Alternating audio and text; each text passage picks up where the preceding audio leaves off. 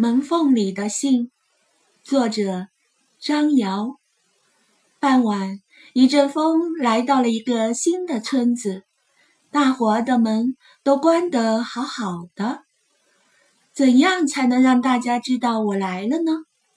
风想啊想啊，这时他看到了门缝。如果从门缝里钻进屋子，这本领对风来说其实是小儿科了，不过风可不是那么没礼貌的呀。他想到了一个好主意，给大家写一封信，从门缝里塞进去。风从树上摘下了一片叶子，又从河边的花朵上取下一片花瓣，用青草汁当墨水，写了一封信。塞进新村子里每家的门缝里。清晨，傻瓜熊开门的时候，发现门缝里夹了一片树叶，树叶上面写着：“认识你是我的荣幸，我的朋友。”咦，傻瓜熊把树叶仔仔细细地打量了一下，这是谁给我的信呀？一定是小刺猬，小刺猬写来的。傻瓜熊想起来，昨天下午他和小刺猬在树下玩耍。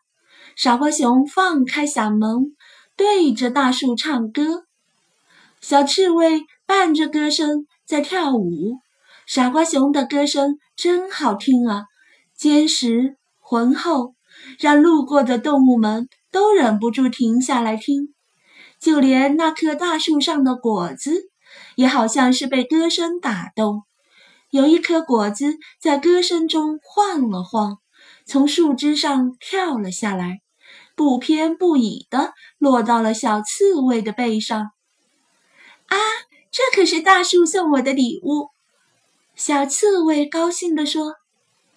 不对，不对，傻瓜熊说，是我给大树唱歌，果子才会落下来。这个果子是大树感谢我的礼物，可它落到了我背上。小刺猬不甘示弱，据理力争，两个好朋友就因为一颗果子吵了起来。后来，生气的傻瓜熊不理小刺猬，自个跑回了家。这一片是果子树上的树叶，一定是小刺猬的道歉信了。傻瓜熊的心情好了不少。其实昨天他并不是特别想吃果子，就算是拿到果子，也会把它送给小刺猬。但是傻瓜熊有一股子认真劲，他不想吃果子，就是想证明果子是大树送给自己的。其实认真没有什么不好，但是傻瓜熊的这种认真却总是带来很多麻烦。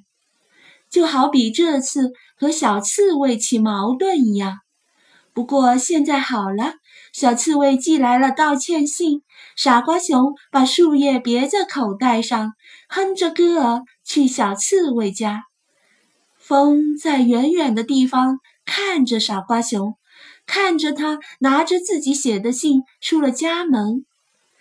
傻瓜熊看到我的信了，他一定是带着信去告诉大家我来了。风快乐地想，陪着傻瓜熊一起唱着歌往前跑。早上，小刺猬开门的时候，发现门缝里夹了一片花瓣。咦，小刺猬把花瓣仔仔细细瞧了一遍，花瓣上写道：“朋友，咱们可以在一起玩吗？”这是谁给我的信呀？小刺猬想，一定是傻瓜熊。小刺猬忍不住偷偷笑了。这个傻瓜熊呀，一定为昨天的事而后悔了。其实小刺猬根本就没有生气，他知道傻瓜熊的那股认真。那一颗野果子，小刺猬也没有吃，而是回来做了一锅水果饼，等着今天去和傻瓜熊一起分享呢。没想到傻瓜熊先寄来道歉信了。刚把花瓣装进口袋，小刺猬就看到远处傻瓜熊欢快地蹦来了，忙高兴地向他挥起了手。呀，小刺猬在叫我哩。傻瓜熊背后的风先看到了小刺猬挥手，还以为小刺猬是在叫自己，忙翻个跟头先跑了过来，想要抱抱小刺猬。小刺猬被风抱得直痒痒，不过他一点儿没恼，笑得可欢了，因为傻瓜熊已经跑了过来。两个好朋友笑着在底下滚成了一团，风在旁边欢呼着。围着他们打转，可是转了一会，他发现小刺猬和傻瓜熊只顾着互相说话，却不理自己。怎么回事呀？风有点不明白。也难怪，毕竟风是无色无味的嘛。小刺猬和傻瓜熊闹够了，坐在地下聊起天来。其实我没有生气，你不用写道歉信啦。小刺猬说：“傻瓜熊摆摆手说，不对不对，明明是你给我写了道歉信嘛。”小刺猬很惊讶，从口袋里掏出花瓣，你看，这不是你写的吗？傻瓜熊也很惊讶，取下衣袋上别着的树叶，你看，这不是你的信吗？两个好朋友都愣住了，这件事可真奇怪啊。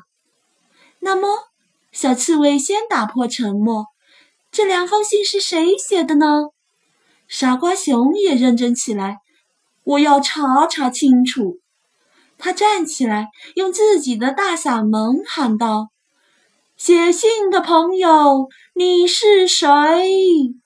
只听森林深处传来傻瓜熊的回音：“你是谁？你是谁？”你是谁？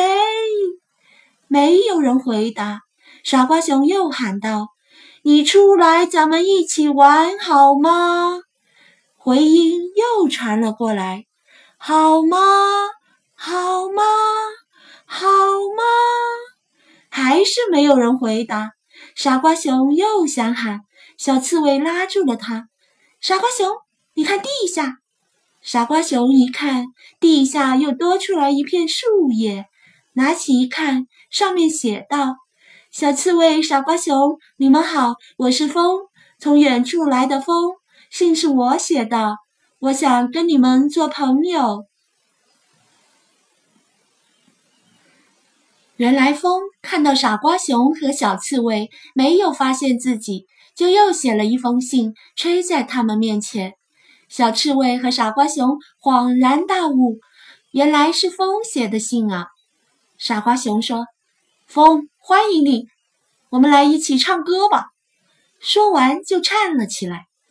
小刺猬说：“风你好，我们一起来跳舞吧。”说着也跳了起来。风看到他们俩注意到了自己，真是高兴啊！他鼓起腮帮子，使劲一吹。果树上两个成熟的果子晃了晃，掉了下来，正好落在小刺猬和傻瓜熊的面前。啊！大树又送给我礼物啦！小刺猬高兴地说。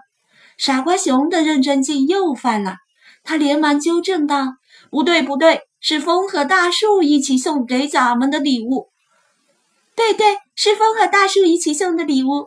小刺猬说完，又抬起头。对着天空喊道：“风，谢谢你啦！”风呼呼地笑着，开心地跳上天空，奔向远方。